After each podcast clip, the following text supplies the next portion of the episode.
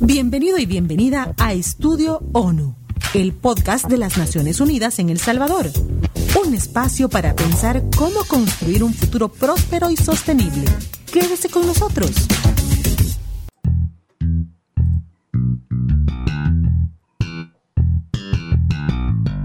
Bienvenidos al podcast Estudio ONU.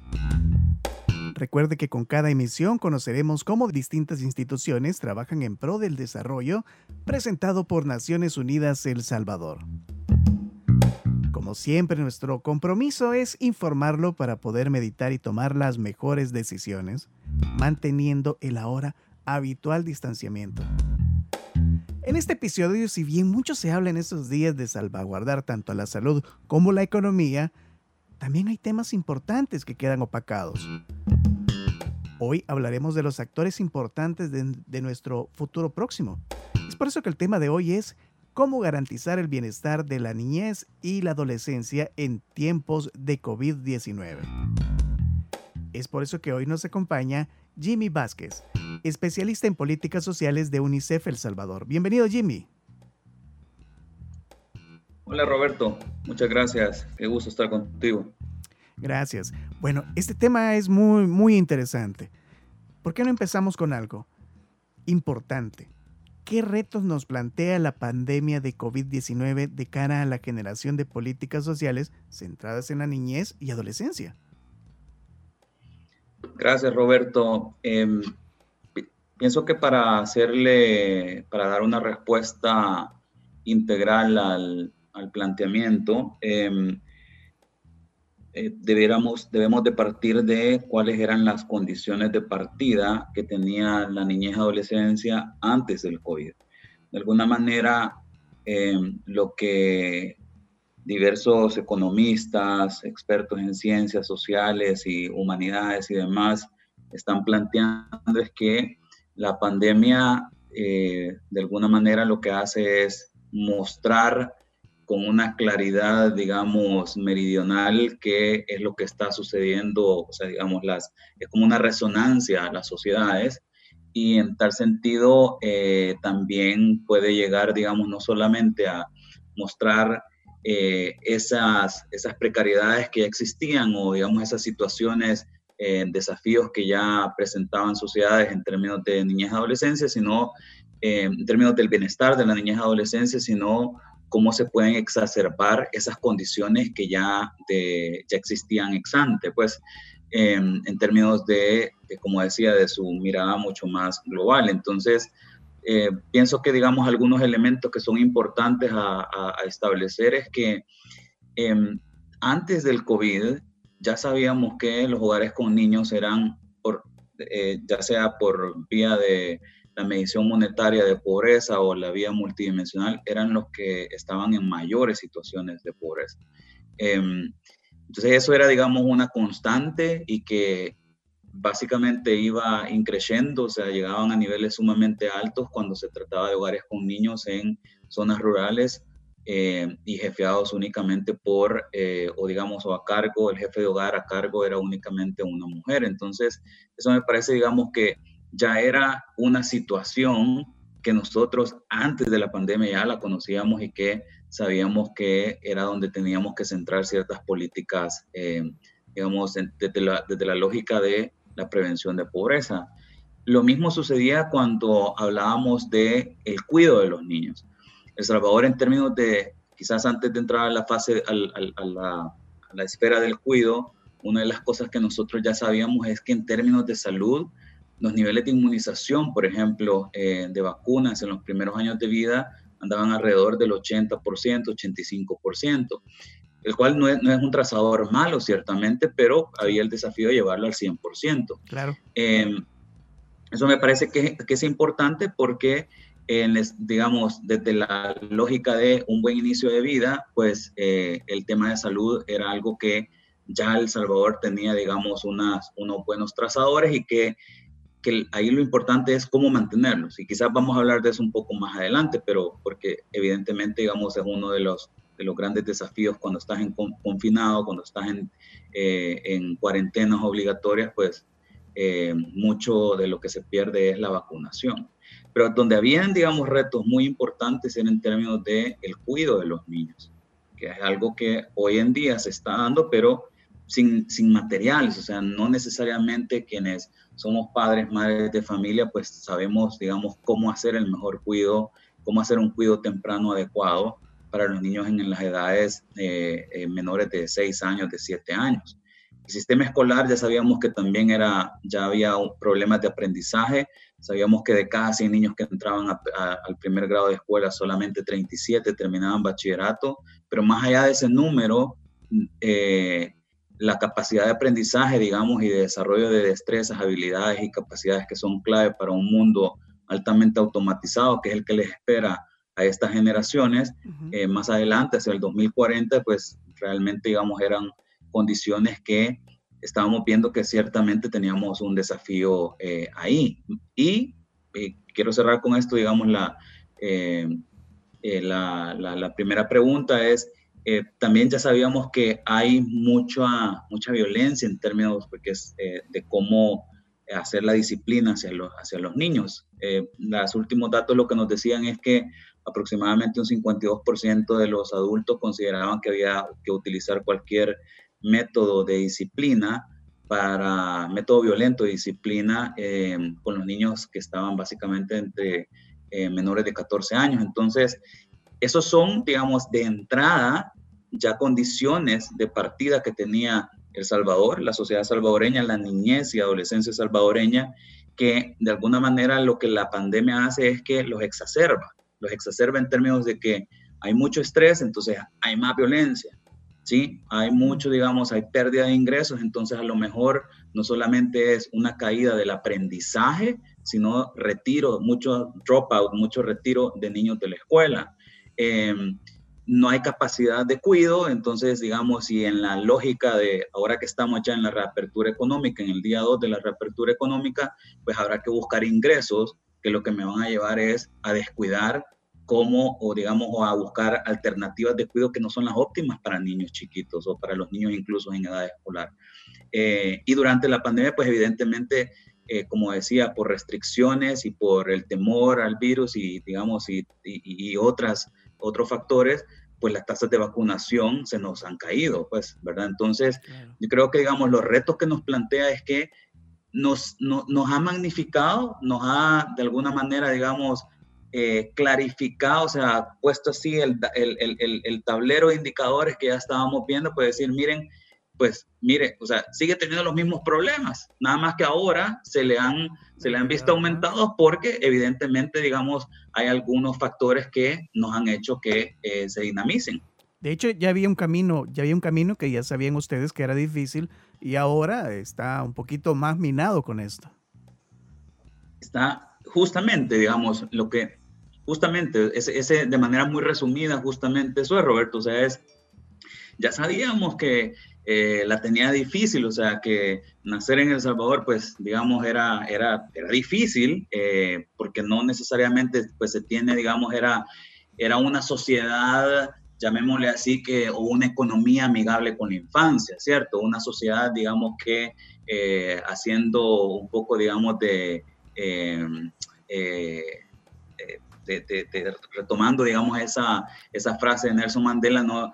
Eh, de que una sociedad, eh, digamos, como, como, cómo trata una sociedad, eh, como, como, una sociedad trata a sus hijos es, digamos, la manera más pura de, ver a una sociedad.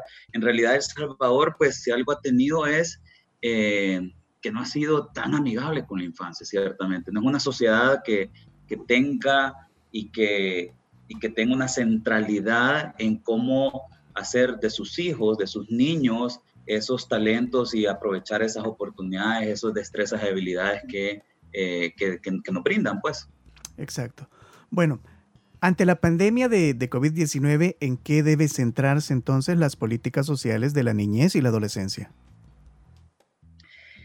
Yo ahí entonces regresaría, digamos, al, al punto anterior. Yo pienso que en, en, ante la pandemia, pues, hay algo que, que resulta creo yo, clarísimo y es que em, a pesar de que los, los, los, niños han estado en sus, en sus hogares, pues evidentemente ahí eh, si algo no tenemos son los adultos a cargo, no tenemos herramientas para hacer un cuidado adecuado. Entonces, ahí, digamos, no se trata exclusivamente de, de qué intervención hago hacia las niñas y los niños como beneficiario directo, sino qué intervenciones hago en el, en el nexo o en el, en el círculo más próximo que está atendiendo a los niños. En este caso, pues estamos hablando de los adultos a cargo de su cuidado. Hay que hacer muchísimo trabajo en términos de cuáles son las mejores técnicas, las mejores, digamos, este, ¿sabes? O sea, cómo estimular, cómo hacer toda la estimulación, el cuidado apropiado de los niños a lo largo de su ciclo de vida.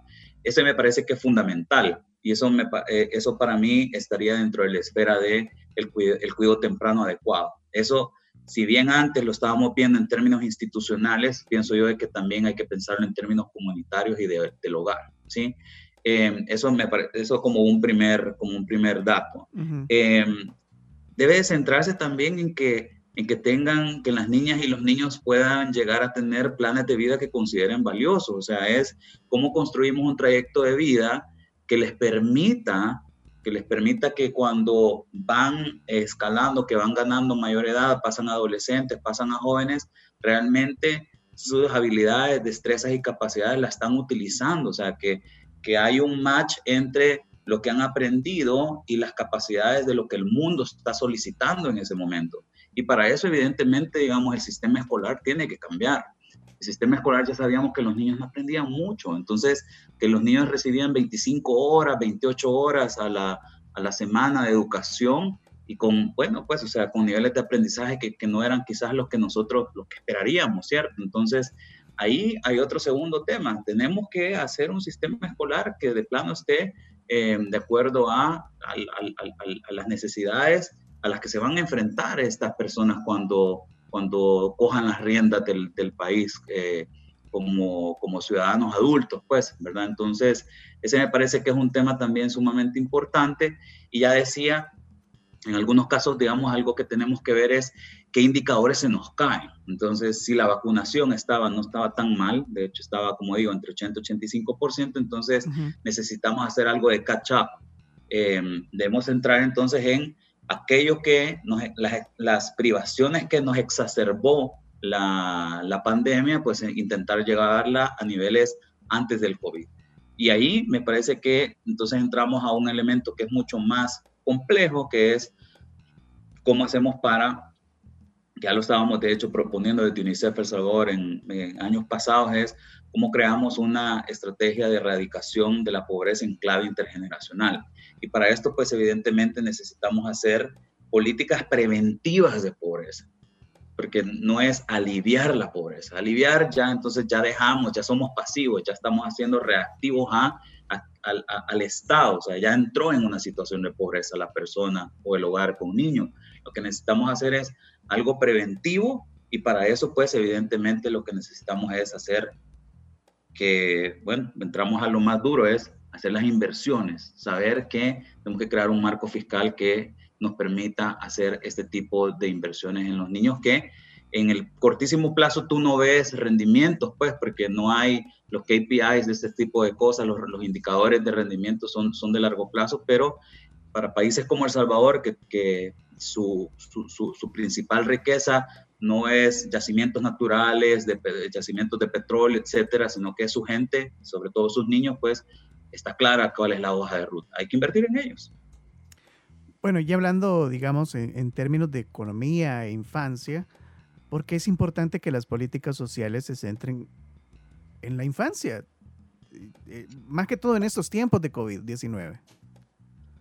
Pues, mira, Roberto, yo en esto pienso de que eh, la centralidad en la infancia tiene que ver digamos, con dos enfoques en mi valoración. Lo voy a, lo voy a, lo voy a trabajar desde esa perspectiva.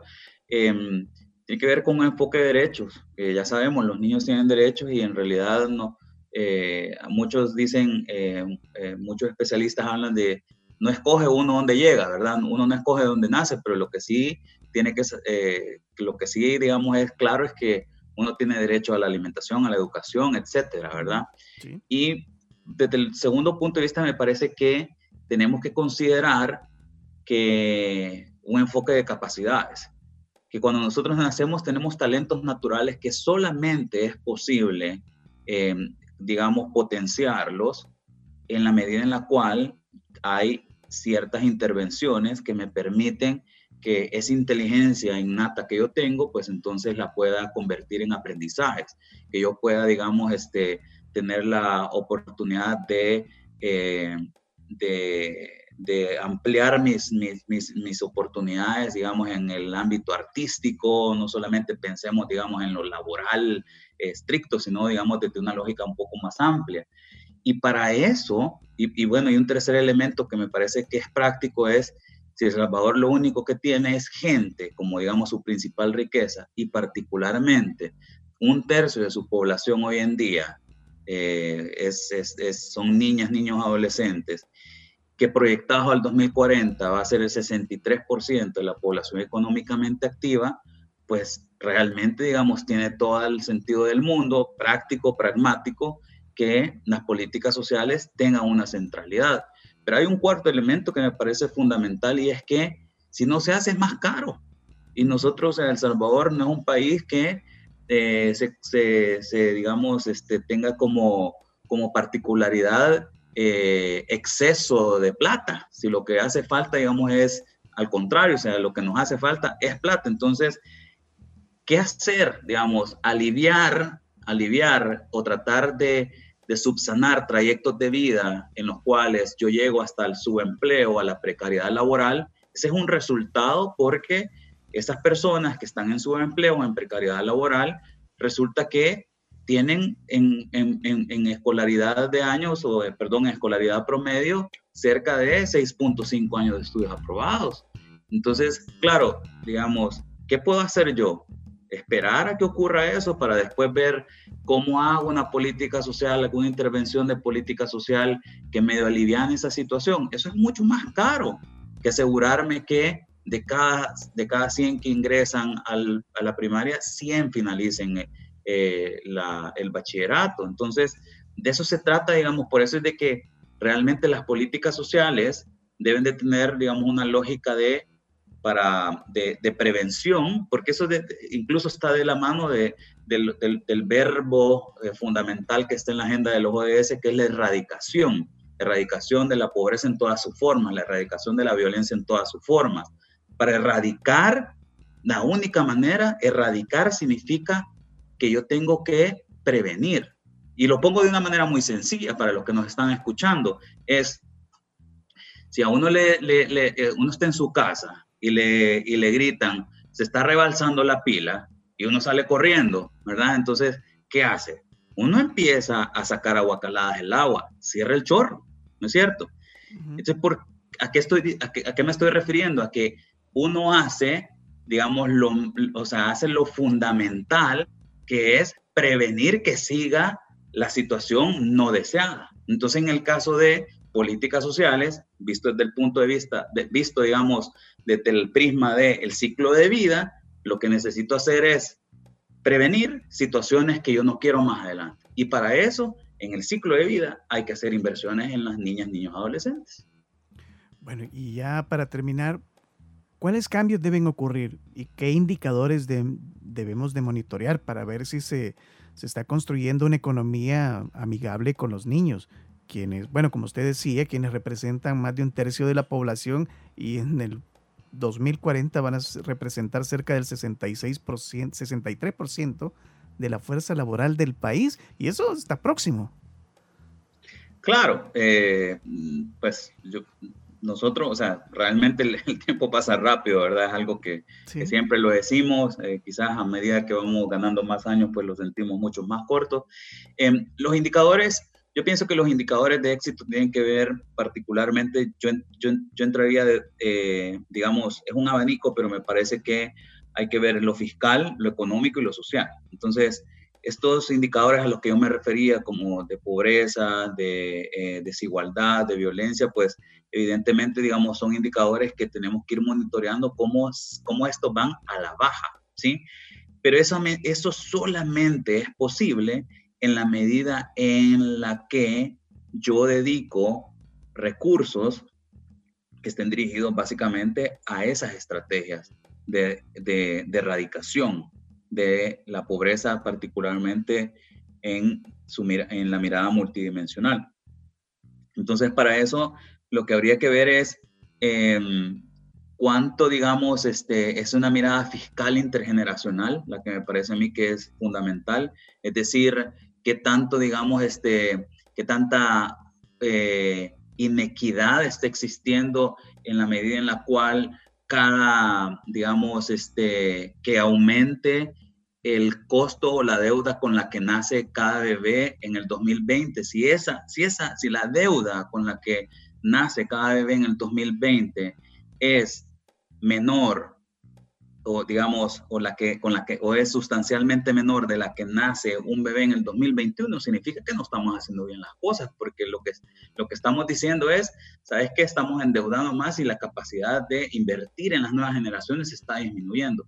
Ese me parece que es un indicador fundamental, porque al final del día, como digo, o sea, traer recursos del futuro al presente tiene un costo de oportunidad. Y el costo es que voy a poder tener menos recursos para hacer estas inversiones que son fundamentales. Ese me parece que es uno. Segundo, eh, en términos macro siempre estamos viendo cuáles son los, las inversiones en educación. Yo diría la inversión en educación, pero sobre todo cuál es, em, la, eh, la eficiencia de ese gasto llevado a cuáles son entonces la cantidad, cómo estoy moviendo la tasa de éxito escolar desde primaria hasta el bachillerato. Si yo cambio en cinco años, logro que eh, de, esos 30, de esos 100 que ingresan a primaria y que finalizan 37, si al cabo de cinco años yo llevo eso a 50, significa que estoy haciendo bien las cosas.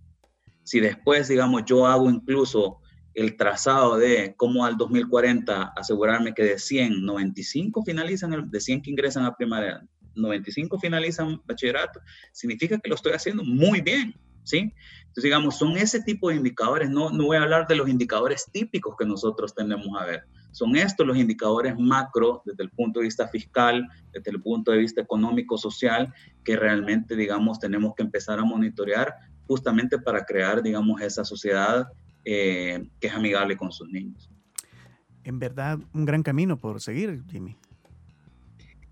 Pero como dice este proverbio africano, eh, el primer paso, o sea, digamos, hay que dar el primer paso para esa gran, eh, para esa larga caminata. Y me parece que em, si algo hay aquí es que es un camino seguro, pues, porque en realidad lo que, lo que estamos hablando, eh, digamos, amén de los, del, del, del, del, enfoque de derechos y todo el mandato que hay, digamos, detrás de, de la organización a la cual yo represento, UNICEF, eh, hay suficiente evidencia, Roberto, de, que este es el camino que han tomado eh, muchos de los países exitosos. Y te voy a decir, digamos, para finalizar, tres casos que me parece que son, que, que, que, podríamos este, considerar.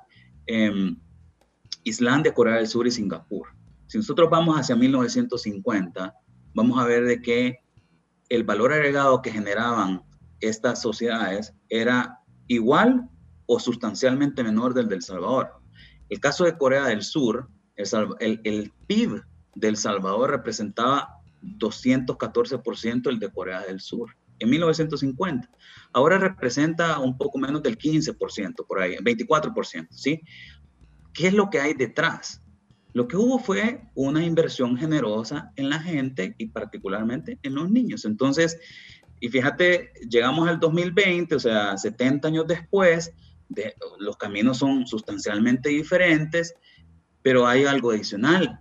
Esta gente tiene una capacidad de resiliencia y una capacidad, digamos, de hacerle frente incluso a la pandemia, al COVID-19, muy diferente a la de El Salvador, muy diferente a la de El Salvador.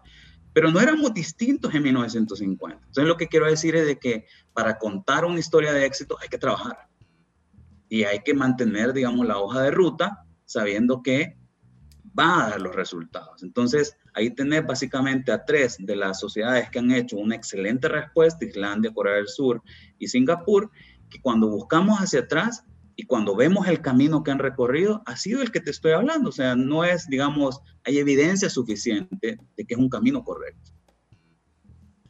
Excelente. Bueno, Él es Jimmy Vázquez, especialista en políticas sociales de UNICEF El Salvador. Gracias por acompañarnos, Jimmy. Muchísimas gracias por la oportunidad.